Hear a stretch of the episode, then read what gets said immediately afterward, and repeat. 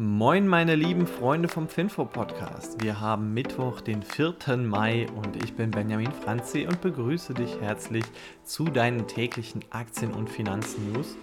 Und ja, starten wir direkt mal mit allem, was gestern so wichtig war und was heute auch noch wichtig werden könnte. Zuallererst soll es gehen so ein bisschen um Russland und die Citibank, dann BMW und Mercedes-Benz, die Federal Reserve Bank, Volkswagen und ein paar Quartalszahlen von Omega Healthcare, Rockwell Automation und ST Lauder. Ach und übrigens, dieser Podcast hier wird dir präsentiert von dem coolen und modernen Neo-Broker Scalable Capital aus Deutschland, wo du für nur 99 Cent Aktien handeln kannst. Und ich habe gehört, das ist 1 Cent günstiger als bei anderen Brokern. Jo, ich bin persönlich auch Scalable Capital Kunde und kann es dir auf jeden Fall nur empfehlen. Die Sparpläne sind sogar komplett kostenlos und wenn dich das Ganze interessiert, dann kannst du dir ein Depot eröffnen über scalable.capital-finfo. Damit würdest du uns auch unterstützen, dass wir das hier weiterhin kostenlos machen können. Fangen wir zuerst mal mit Russland an. Die haben nämlich jetzt ihre Anleihe in US-Dollar zurückgezahlt. Also da stand ja auf der Kippe, ob sie das jetzt in Rubel zurückzahlen werden. Und ähm, die Ratingagenturen auf der Welt, die haben auch bereits gesagt, wenn die Anleihe in Rubel zurückgezahlt wird, dann gilt Russland als Pleite ähm, beziehungsweise als, gilt das als Zahlungsausfall. Und ja, Russland hat aber ein paar US-Dollar-Reserven zusammengekratzt und hat dann die Anleihe in US-Dollar zurückbezahlt und außerdem den Coupon von einer anderen Anleihe auch noch in US-Dollar bezahlt. Und was ganz interessant war, sie haben Anleihen vom Markt zurückgekauft, damit sie weniger in US-Dollar zurückzahlen müssen. Und das haben sie in Rubel gemacht. Also sie umgehen so ein bisschen die Sanktionen, die sie hier in Europa oder in den USA haben, dass man dort halt einfach nicht mehr in die Wertpapiere investieren kann und machen das einfach dann, dass dann zum Beispiel chinesische oder indische Investoren die Anleihen dann in Rubel wieder zurückgekauft bekommen. Und die Citibank, die wollte ich auch noch erwähnen, weil gestern habe ich ja über den Flash Crash an der OM, im OMX Stockholm Index geredet. Also der Index ist gestern ja um 8% gefallen. Und der Übeltäter, das war die Citibank, nämlich die hat ähm, einen kleinen Tippfehler gehabt. Also ein Mitarbeiter hat da einen kleinen Fehler gemacht, hat da irgendwie das Falsche eingetippt, wollte da irgendwas verkaufen. Bumm, hat er ein bisschen zu viel verkauft. Das löst aber tatsächlich jetzt nicht diesen 8% Crash aus, sondern die ganzen Algorithmen, die danach alles getradet haben. Also das ist richtig krass, einfach wie so ein kleiner Tippfehler so einen Index komplett mal zum Abstürzen bringen kann. Aber ist ja wieder bereits aufgearbeitet. Es sollte trotzdem eine Lehre sein für uns alle praktisch, dass äh, so Algorithmen natürlich relativ schnell agieren und dass man da vielleicht noch mehr Forschung reinstecken muss, damit sowas am besten nicht nochmal passiert. Kommen wir mal zu BMW und Mercedes-Benz. BMW ist gestern um 3% gestiegen, Mercedes-Benz um 0%. Und die beiden haben jetzt verkündet, dass sie Share verkaufen. Share das sind diese Autos, die überall am Straßenrand stehen, die man dann per App buchen kann und dann kann man mit denen einfach rumfahren. Und das war wirklich mal ein sehr innovatives Geschäftsmodell und wahrscheinlich wächst es einfach nicht mehr so gut. Deswegen haben sich die beiden entschieden, das an Stellantis zu verkaufen. Das ist das Unternehmen, zu dem Fiat, Chrysler, Peugeot, äh, Citroën, also irgendwie ganz viele Automarken gehören. Und wahrscheinlich denkt sich halt, denken sich BMW und Mercedes-Benz, okay, das ist bei denen besser aufgehoben. Außerdem haben die verkündet, dass die sich mehr auf ihre anderen ähm, Now-Startups fokussieren wollen. Also die haben beide zusammen noch das Startup FreeNow. Das ist so, ähm, das hieß früher MyTaxi. Das ist einfach Taxibuchungen per App. Also so ein ja, Fahrdienst wie Uber im Prinzip. Und das Startup ChargeNow, wo man dann Ladesäulen buchen kann. Also ja, die wollen auf jeden Fall auch abseits von dem klassischen Autogeschäft etwas machen, aber wahrscheinlich nicht mehr in der Zukunft mit diesen Mietautos. Kommen wir mal zu der Federal Reserve Bank und da steht heute was an, nämlich die Zinserhöhung.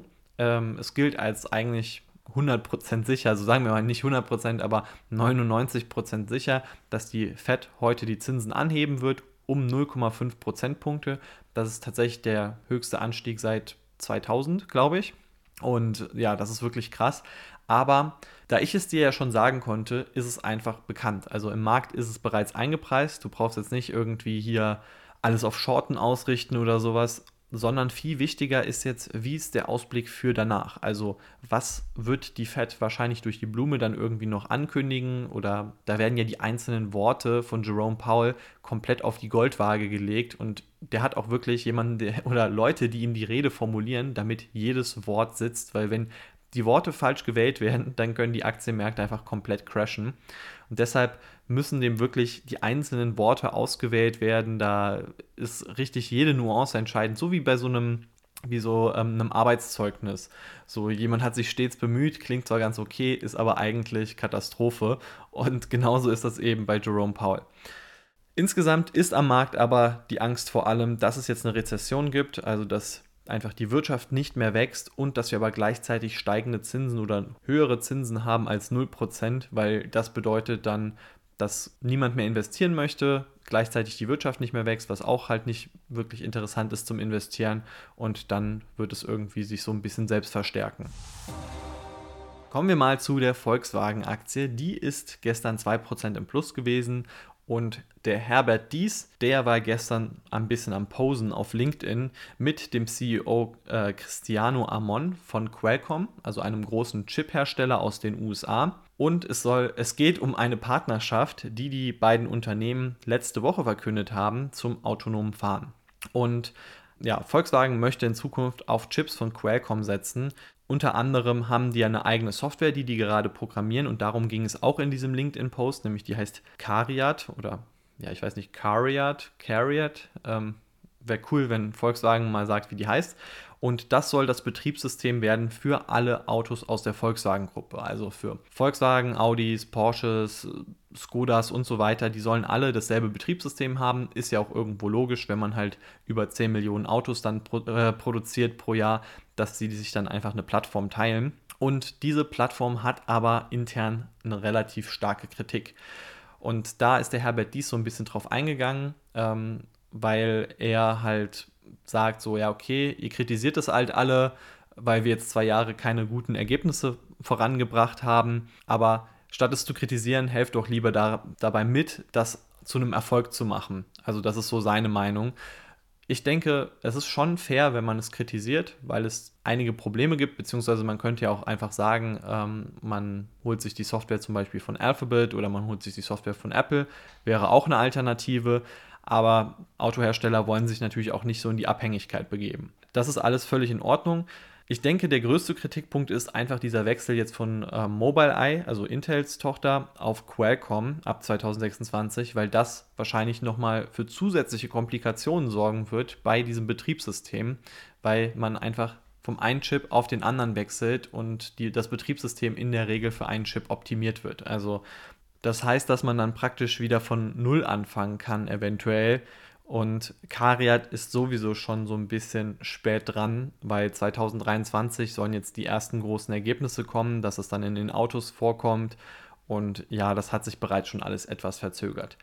Bleiben wir mal gespannt. Ich hoffe aber persönlich das Beste. Ich denke, es wäre ziemlich cool, wenn wir so eine Autosoftware in Deutschland hätten, wenn es auch einfach eine Alternative gäbe zu den großen Technologiekonzernen aus den USA, weil ja, ein bisschen Wettbewerb belebt das Geschäft. Und der letzte Punkt, das sind die Quartalszahlen auf der Welt bzw. aus den USA. Und da gab es Omega Healthcare. Die sind gestern um 13% gestiegen und das lag daran, weil die Quartalzahlen einfach super gut ausgefallen sind. Also der Umsatz ist nur um 9% gefallen, statt der 23%, mit denen der Markt gerechnet hat. Und äh, der Gewinn war sogar auch über den Erwartungen. Das einzige Problem ist, also Omega Healthcare, um es so zu sagen, das ist halt einfach eine Altersheimfirma, also die vermietet Immobilien an Altersheime und diese ganzen Altersheime sind aber zum Großteil unprofitabel. Also Omega Healthcare bekommt sein Geld aktuell noch, aber wer weiß, wie lange noch, wenn da halt mal die ersten großen Mieter ausfallen. Und das ist auch seit längerem die Kritik bei Omega Healthcare. Das hat der CEO auch nochmal gesagt, dass es da halt viele unprofitable Mieter gibt und es scheint jetzt auch nicht irgendwie großartig besser zu werden. Ist halt einfach nur der Umsatz nicht so viel gefallen, wie man dachte. Dann geht es um Rockwell Automation. Die sind gestern um 14% gefallen, weil Rockwell Automation, die haben ihre Prognose gesenkt Statt 16% Umsatzwachstum für das Jahr 2022 sollen es jetzt nur noch 11 bis 15% werden. Und ja, also Umsatzwachstum, auch Gewinnwachstum haben sie verfehlt. Und was machen sie dafür verantwortlich? Natürlich den üblichen Verdächtigen, einfach irgendwelche Lieferkettenprobleme. Ähm, das belastet natürlich jetzt auch andere Industrieunternehmen wie Siemens, die zum Beispiel auch gestern um 1% gefallen sind. Und zu guter Letzt kommen wir zu ST Lauder oder ST Lauda, wie man das möchte. Ähm, wahrscheinlich der Schwägerin von Niki Lauda. Und die sind gestern um 5% gefallen. Der Umsatz ist um 10% gestiegen und ähm, der Gewinn ist auch etwa so in den Erwartungen gewesen. Das war an sich auch alles okay, aber die Prognose war einfach, ja, wie soll man sagen, eine Katastrophe. Der Umsatz soll jetzt äh, in den Prognosen nur noch 7 bis 9 Prozent wachsen, statt 13 bis 16 Prozent. Also noch vor drei Monaten hat man von 13 bis 16 Prozent gesprochen. Jetzt soll er nur noch 7 bis 9 Prozent im Jahr 2022 wachsen. Und quasi, da wird einfach das ganze Bingo aller Begriffe rausgehauen, was denn der Grund dafür sein könnte. Ja, in China gibt es Lockdowns, es gibt Supply Chain Probleme, dann irgendwelche Reiseprobleme, dass die Leute vielleicht ein bisschen weniger reisen würden, Krieg in der Ukraine, Rezession, Inflation, keine Ahnung was. Also irgendwie wird alles angeführt, was es als Grund geben könnte. Damit macht man sich natürlich ein bisschen einfacher als CEO. Aber äh, ich bin persönlich investiert, bleibe es auch. Ich glaube an die Firma. Trotzdem äh, relativ schwache Kommunikation. Und wir haben es schon wieder geschafft. Der Podcast ist durch und damit wünsche ich dir noch einen schönen restlichen Mittwoch. Wir hören uns dann wieder am Donnerstag. Mach's gut und ciao.